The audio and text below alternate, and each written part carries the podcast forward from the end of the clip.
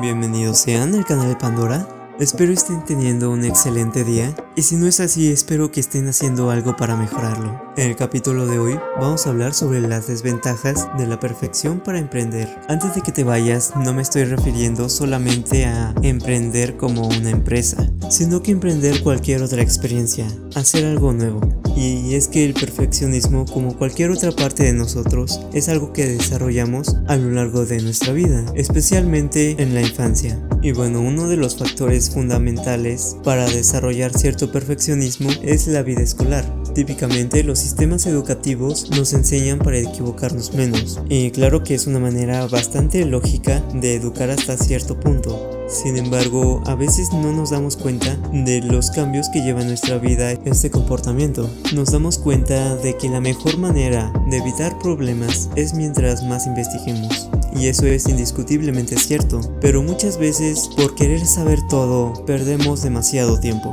Ahora las populares frases de emprendimiento como solo los tontos dicen saber todo o la gente exitosa siempre está aprendiendo, ahora te estén perjudicando. Pongamos un ejemplo. Digamos que por una u otra razón te empieza a llamar la atención el negocio de las zapatillas. Empiezas a aplicar el método de investigación de toda tu vida para saber todo al respecto. Investigas el mercado, los materiales, nuevos modelos, tendencias, tiendas físicas, tiendas electrónicas, anuncios, costos, etcétera, etcétera, etcétera. Todo lo que le quieras agregar. Porque si estás acostumbrado a investigar, sabrás que entre más sepas, más preguntas vas a tener. Y es un círculo vicioso que nunca acaba. Ahora que como tal, eso no es la desventaja del perfeccionista, sino que no hay límite de tiempo, como un trabajo escolar o un trabajo de oficina. Además que probablemente nadie te esté evaluando aquella investigación. Y es que hagamos un poco de memoria. Aquellos trabajos de los que sueles enorgullecerte por los resultados que tuvieron y el gran esfuerzo que hiciste tenían fecha límite, ¿cierto? Si eres perfeccionista y el tiempo para entregar ese trabajo se hubiera amplificado por un par de días, ¿lo habrías modificado? La respuesta suele ser sí, para que quede mejor, ¿no? Y este se vuelve el gran punto débil, porque ese trabajo sin límite de tiempo nos hace procrastinar en nuestro proyecto, ocultándonos en que no tenemos el conocimiento suficiente, buscando el momento perfecto, el cual no llegará o llegará muy tarde. Pongamos otro ejemplo donde a lo mejor no sabías todo lo que podrías sobre el negocio de las zapatillas, pero por la emoción solo buscaste cómo tener una tienda línea, los zapatos que más te gustaban y a la semana ya tenías tu página web montada. Sí, claro que hay problemas cuando no haces una gran investigación, como empezar a ver que no estás vendiendo e investigas cómo hacer publicidad. A lo mejor tu página web es muy complicada, o quizás te olvidaste de poner un botón de compra. Pero puedes sacar muchos beneficios cuando determinas que un conocimiento es suficiente y cuando eres consciente de que hay cosas en las que puedes mejorar, ya que el recurso más valioso que estás optimizando es el tiempo.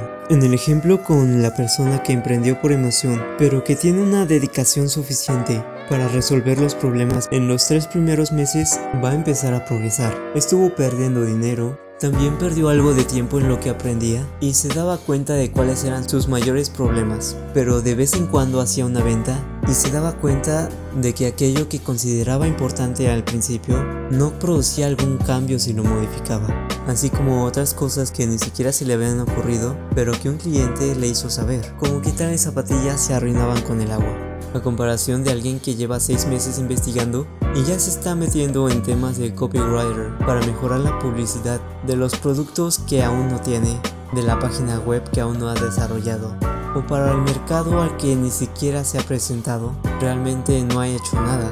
Si estas dos personas conversaran, la persona perfeccionista diría algo como, es muy obvio, yo me enteré de eso hace meses. Y sí, puede que lo sepa, pero él no ha hecho nada con lo que dice saber, no ha puesto a prueba sus conocimientos. A lo mejor y el modelo de negocios que a él le encantó en algún libro no lo puede adaptar muy bien o no le da los resultados esperados, pero son cosas que ni siquiera va a poder saber hasta no intentarlo y para que se anime a intentarlo, si es que ocurre, va a tardar bastante tiempo.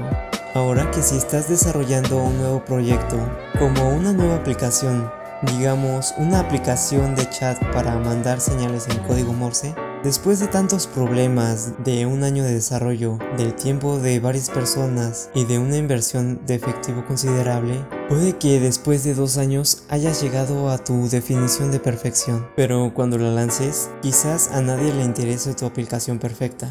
Es un producto perfecto que a nadie le interesa. Entonces estás echando a perder los diferentes aspectos que se invirtieron para desarrollar esa aplicación. Y la gente suele quedarse con un, bueno, fracasé pero aprendí, viva yo, ¿no? Es parte del proceso, es parte de crecer. Pero este consuelo en realidad suele ser algo corto, ¿no? ¿Te imaginas si hubieras aprendido lo mismo pero perdiendo mucho menos? Mencionando el método Lean Startup. Startup, donde en general damos pequeñas muestras de lo que estamos desarrollando. En primera, para saber si hay gente interesada en el producto. En segunda, para desarrollar las cosas correctas, porque a lo mejor lo que nosotros creemos como fundamental para los usuarios no lo es tanto.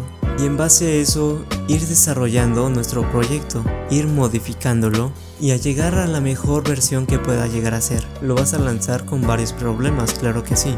Pero mientras seas capaz de ver los beneficios, y vas desarrollando tu proyecto correctamente, lograrás tener éxito. Nuevamente, aunque ejemplifique con una aplicación, esto puede aplicar para cualquier otro proyecto e incluso para una simple tarea, donde puedes mostrar tus avances, pedir las opiniones y hacer ciertas modificaciones.